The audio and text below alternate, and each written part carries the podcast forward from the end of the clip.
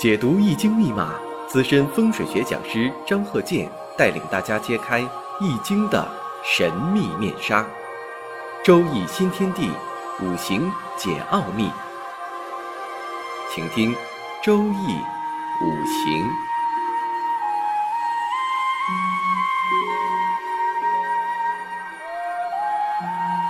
上山微电台荣誉出品。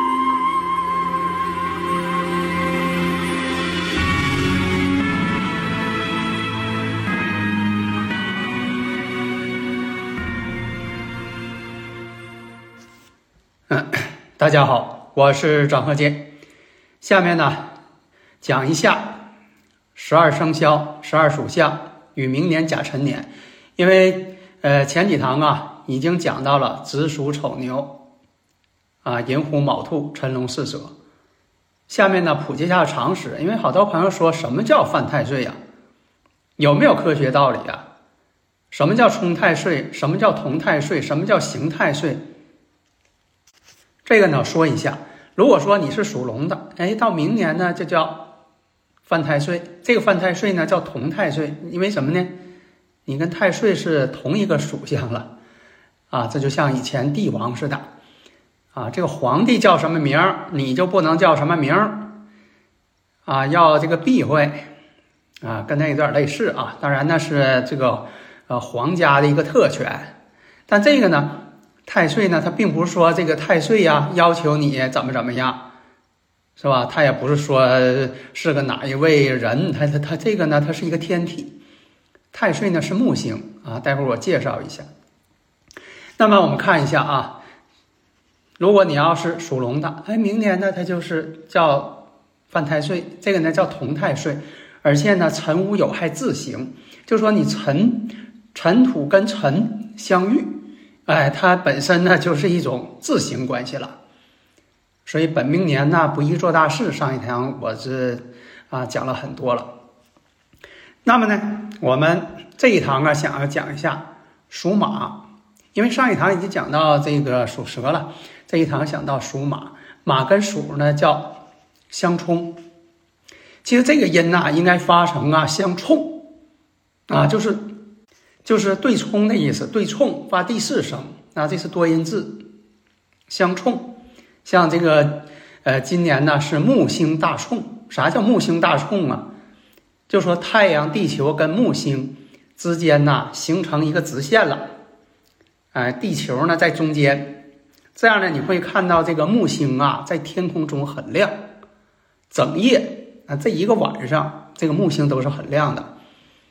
啊，因为这个木星呢，它是行星，它不是恒星。你看满天星斗，多数呢都是恒星。啥叫恒星啊？跟太阳一跟太阳是一样的，能够自己发光发热，只是说呢离咱们太远了，几十光年啊，几百万光年太远了。所以说你看呢，它就是一个星点。其实它有的比太阳都亮都热啊。但是木星呢，它不是发光的，它是被太阳照亮的。它是个行星，属于太阳系的，离地球呢也不算远，啊，你像这个，为什么说把这个岁星啊，这个木星啊当做太岁呀？为什么这么重要啊？啊，十二地支就是根据它啊来安排的嘛。那么这个木星呢，公转为太阳绕一周十一点八六年，约等于十二年。你看，这不就是十二生肖吗？哎，搁这来的。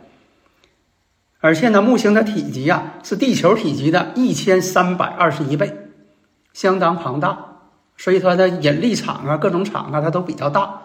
当然，它没有太阳大，没有月亮大，因为这个月球离咱们近啊。那么呢，质量，这个质量是多大呀？它是地球的三百一十七点九倍，啊，一般来说三百一十八倍，所以它它这个力，它这个力量啊非常大。所以呢，不可忽视，不要认为说的离咱们挺远呢，不就一个小光斑吗？啊，其实呢，它是这个岁星，这就是太岁了。这就从科学解释它为什么说的对某些人呢，某一群人它起到一定作用呢？相冲啊，相刑啊。你像啊，属龙的啊，如果是碰到狗年，或者说这人他是属狗的，碰到明年的龙年，这就是相冲了啊，这就叫相冲。啊。然后呢，属龙的，它跟这个鸡啊，比如说现在有属鸡的人啊，下几堂咱们才能讲到属鸡。那么跟明年这个龙年呢，哎，它是相合的，它们之间相合关系，辰酉相合。嗯，你看这个卯辰相害，上一堂讲了。那么这个十二生，嗯，十二生肖啊，为什么说这里边安排个龙啊？现实中现实当中没有龙啊。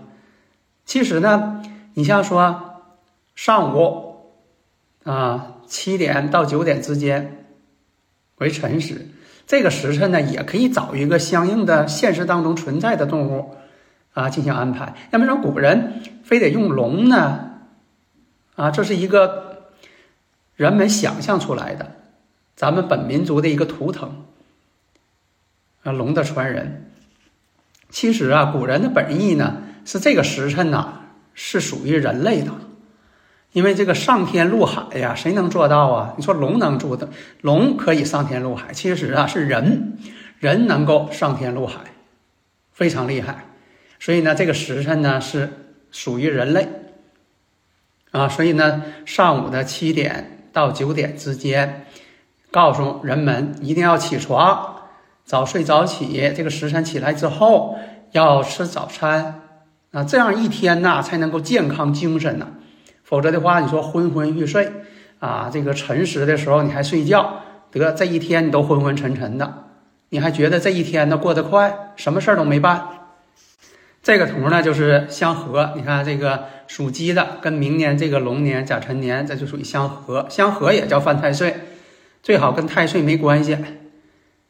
哎，那么呢，再看一下这个图，这个呢就叫相害。